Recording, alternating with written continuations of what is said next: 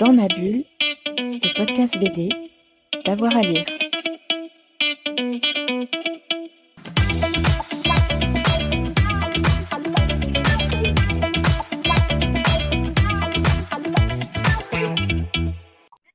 Bonjour à tous et à toutes, bienvenue dans ce nouvel épisode de Dans ma bulle, votre podcast 100% BD avec avoir à lire. Et vous avez l'habitude, j'ai des complices, on a beaucoup d'interviews, mais on est une petite équipe euh, de passionnés. Et parmi eux, il y a euh, Thomas. Bonjour Thomas. Salut Jérôme, salut à tous. Alors d'habitude, tu nous parles euh, de films et d'adaptations, et aujourd'hui, tu vas nous parler euh, d'une bande dessinée d'un auteur qu'on aime beaucoup, c'est Hugo Bienvenu, c'est Préférence Système, une BD sortie chez De Noël en 2019, donc il y a 3-4 ans avant la, la, pandémie. Qu'est-ce qui t'a donné envie de nous parler de Préférence Système? Ah, préférence système, c'est un petit coup de cœur. Enfin, je dis petit coup de cœur, c'est un vrai coup de cœur, on va, on être honnête. Pourquoi choisir préférence système? Parce que euh, c'est de la science-fiction, alors française en l'occurrence, hein, euh, comme je l'aime. C'est une science-fiction qui pose intelligemment les bonnes questions de société, les grandes questions de société, de manière très frontale, avec un concept qui est immédiatement ludique efficace.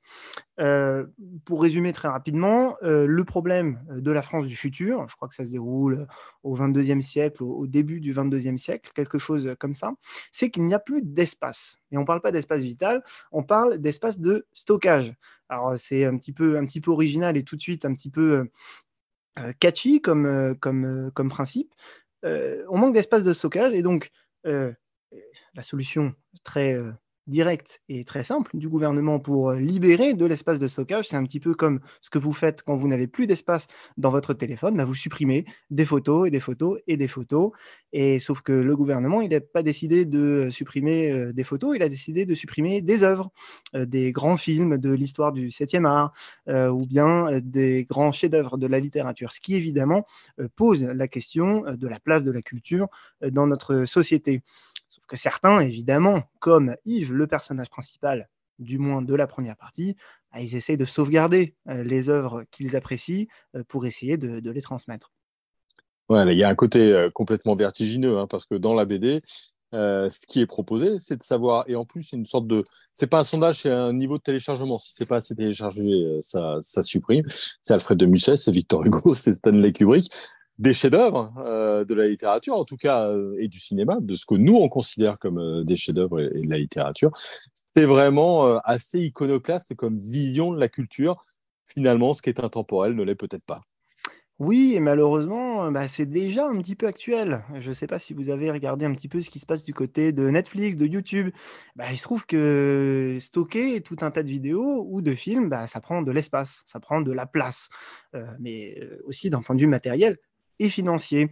Netflix, je crois avoir lu hein, que euh, les tout premiers films qu'ils ont euh, produits euh, pour la plateforme, bah, ils ont dû les supprimer. Alors, c'est des films qu'on n'a pas forcément remarqués, qu'on est très peu à, avoir vus. Mais justement, ce sont des films qui ont été supprimés et qui sont aujourd'hui, en tout cas à ma connaissance, totalement inaccessibles. Bah, ça, ça pose une euh, question quand même. C'est-à-dire que dans 100 ans, euh, sans doute que plus grand monde sera là pour voir 2001 l'Odyssée de l'espace, puisque c'est euh, l'exemple pris par Hugo Bienvenu. on suppose d'ailleurs que Stanley Kubrick a été une influence. Moi, je pense que d'un point de vue esthétique, ça l'a été en tout cas. on en discutera peut-être au niveau du, au niveau du style visuel d'Hugo Bienvenu. Mais en tout cas, ça pose cette question-là. Qui a le pouvoir de vie ou de mort sur une œuvre euh, finalement. Et puis à partir de quel moment on décide euh, qu'il est, qu'elle est euh, accessible ou non et comment. Bon, bah, Yves, lui, il a fait son choix. Et il décide clandestinement de sauvegarder les films pour essayer de les transmettre. Évidemment, c'est assez risques et périls. Et vous, allez, vous avez compris que s'il il y a toute une histoire et beaucoup de drames dans, ce, dans cette bande dessinée, c'est que ça ne se passe pas très, très bien pour lui.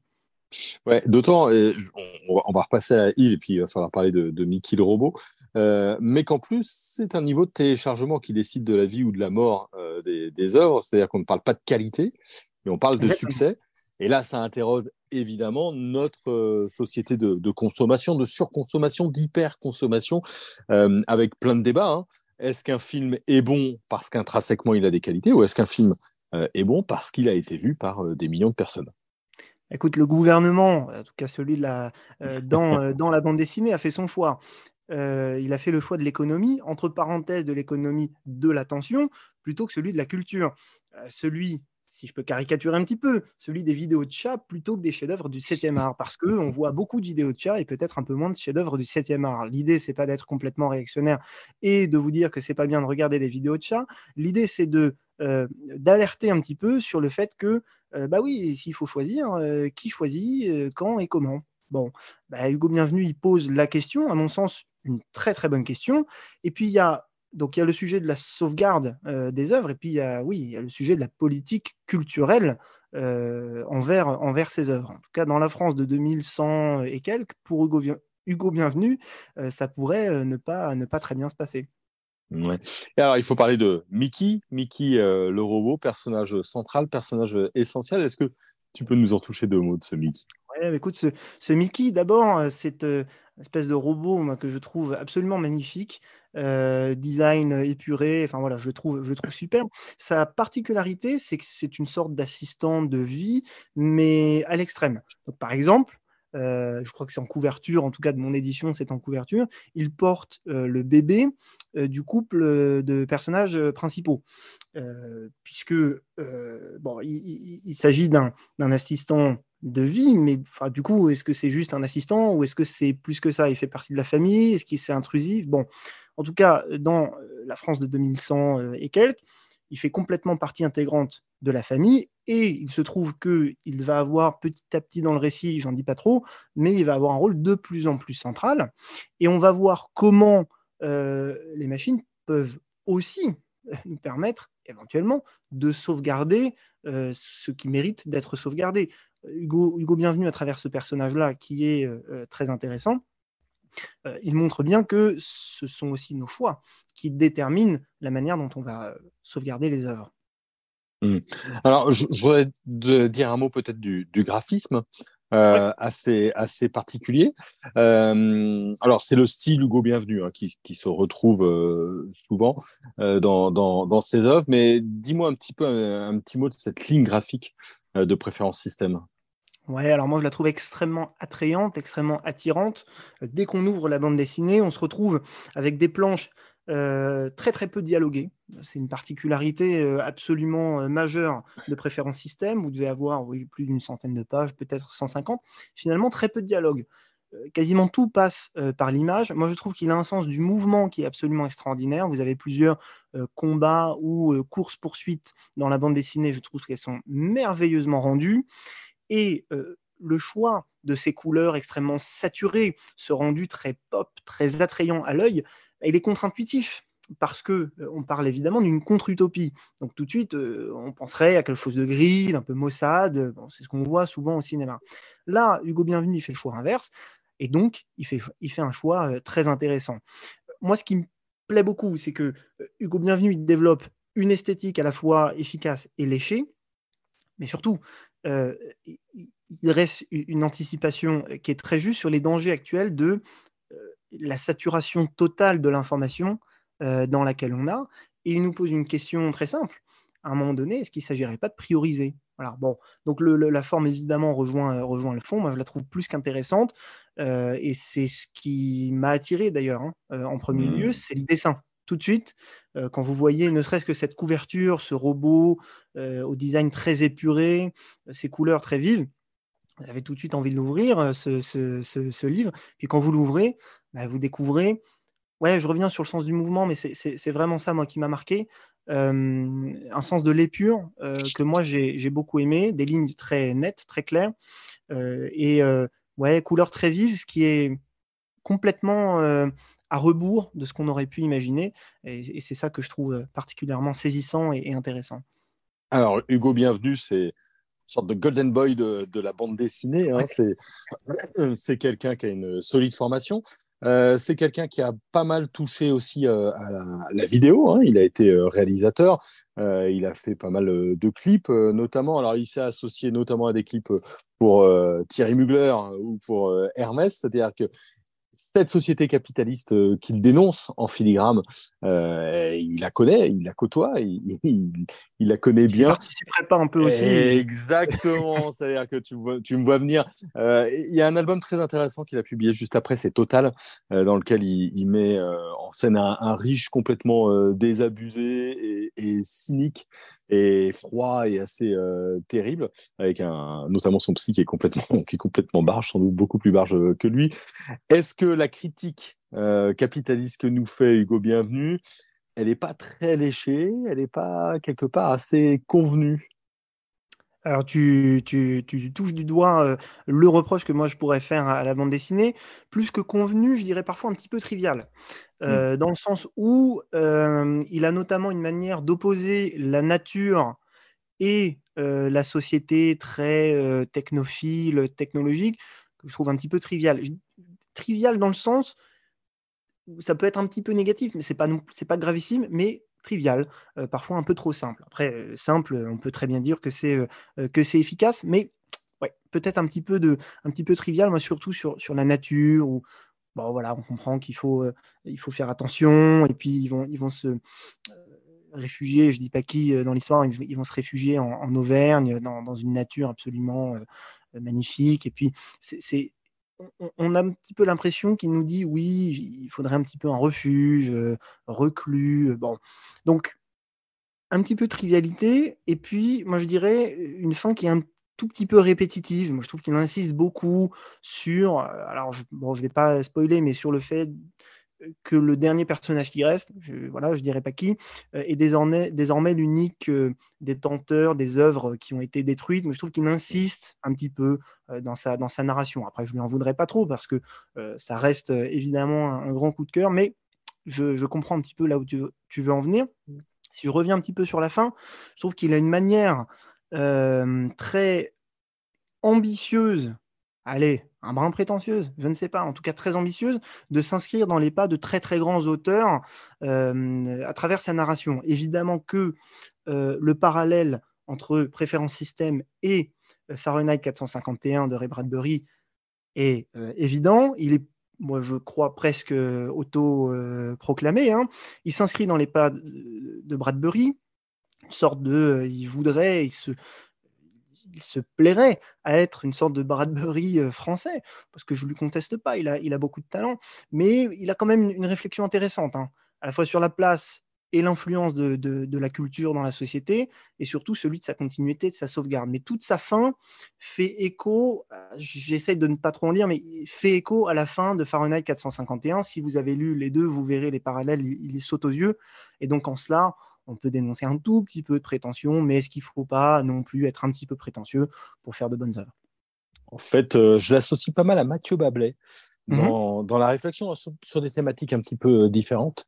Euh, évidemment, Mathieu Bablet, c'est surtout la question du temps hein, qui l'obsède à travers ses ouvrages. Moi, je trouve que Hugo Bienvenu est toujours très intéressant dans les idées. Mhm j'ai presque parfois envie qu'il nous pousse un petit peu plus loin, qu'il nous emmène presque un petit peu plus loin, tu vois, sur, euh, hmm. euh, sur toutes ces questions. C'est-à-dire que c'est ce que tu dis, il, il, les effleure et elles sont déjà géniales à, à réfléchir. Hein, c'est très fort. Euh, presque j'ai envie qu'il nous bouscule qui nous bouscule encore plus. Quoi. Donc toi, tu es d'accord sur le côté un tout petit peu trivial et peut-être qu'il il reste un petit, peu en, un petit peu en surface. Il fait de l'esthétique, parfois de l'esthétique pure, hein, mais c'est très intéressant. Il y a des planches, notamment en pleine page, qui sont absolument magnifiques. Mais effectivement, il fait produit euh, peut-être beaucoup de formes et puis sur le fond, il peut être un tout petit peu, euh, un petit peu en surface. Si tu veux, ce qui est, ce qui est toujours compliqué, c'est que on est dans la pure SF, hein, comme, euh, comme Fahrenheit 451, très clairement, et que la SF, c'est toujours une production d'idées. Ça part mmh. toujours d'idées. Et qu'une fois que tu as lancé l'idée, il faut pouvoir la, la dévider, la mâcher, la, la remâcher pour euh, nous emmener autre part. Euh, et je trouve que c'est un des auteurs sans doute les plus intéressants. J'ai lu Total avec, euh, avec un vrai, vrai plaisir. Sans doute un des auteurs peut-être qui a une vision du monde euh, actuel euh, qui, est, qui, est, intéressante.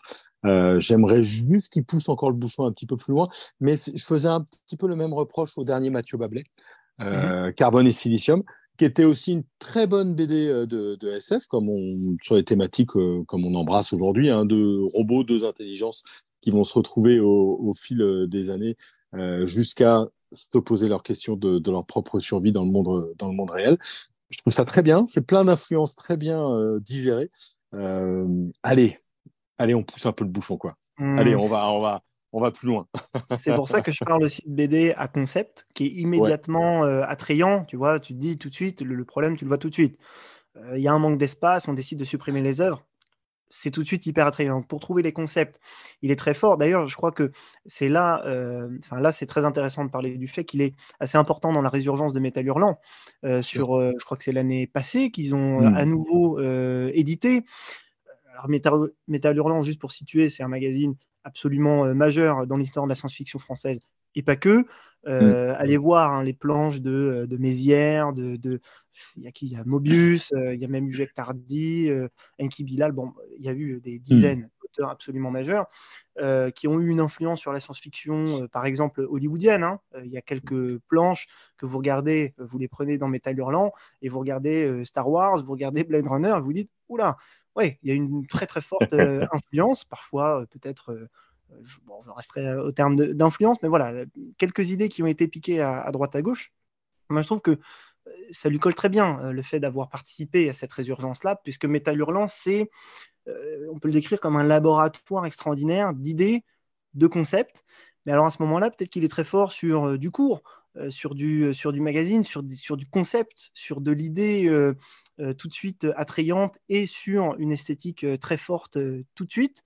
Peut-être que sur du long, c'est un petit peu moins facile d'aller creuser dans son œuvre? Je ne sais pas. C'est peut-être ce qu'on ce qu'on pourrait dire. Bon, en tout cas pour toi, le Grand Prix de la critique 2020, Grand Prix de la critique ACBD aussi en 2020, il est largement mérité pour euh, Préférence Système. Oui, parce qu'il faut, il faut des auteurs euh, de cette trempe-là, euh, je crois, en, France, et on a, on a besoin d'une science-fiction qui donne des orientations, qui pose les bonnes questions, à défaut d'y répondre totalement ou de manière un petit peu triviale, mais il faut quand même produire des idées, produire des concepts, et je crois que Hugo Bienvenu le fait tout de même à, merveille, malgré les quelques reproches qu'on a, qu'on a mentionnés. Bien sûr. Je crois qu'il faut quand même euh, voilà, l'affirmer comme un auteur majeur des, dernières années. Ouais, et puis il pose des questions qu'on voit assez peu en, bande dessinée. En science-fiction, on va pas beaucoup parler d'écologie, par exemple, aujourd'hui, hein, et c'est bien normal. Euh, mais les questions qu'il aborde sont, souvent assez, euh, assez détonnantes. Bref, on conseille donc Préférence Système, d'Hugo Bienvenu, à lire et, à relire. C'est un album qui est donc chez De Noël, paru il y a trois ans et demi maintenant, en octobre 2019, vous avez compris, on a beaucoup aimé avec euh, Thomas et on pense qu'il faut le lire. Et moi, je rajouterais même, prenez la lecture totale. C'est l'occasion aussi d'avoir un format, une BD assez étonnante, hein, puisqu'elle est, elle est carrée, toute petite, comme, euh, comme un pavé dans la mare. Elle est conçue, elle est pensée, et ça, c'est ce que j'aime bien. Euh, donc voilà. Merci beaucoup, Thomas. Mais de rien, Jérôme. Merci à tous. N'hésitez pas à nous laisser votre avis sur Hugo Bienvenu et sur la science-fiction en BD. Et puis nous, bah, évidemment, on va se retrouver très vite avec Dans ma bulle, vous le savez. Toujours deux à trois émissions par semaine quasiment 250 émissions en archive, donc vous pouvez vraiment passer du temps euh, avec nous. C'est une aventure qui dure et euh, qui nous amuse euh, beaucoup. Et puis abonnez-vous, comme ça vous ne manquerez aucune nouvelle émission. Allez, bonne journée à tout le monde et à très vite. Dans ma bulle, le podcast BD, d'avoir à lire.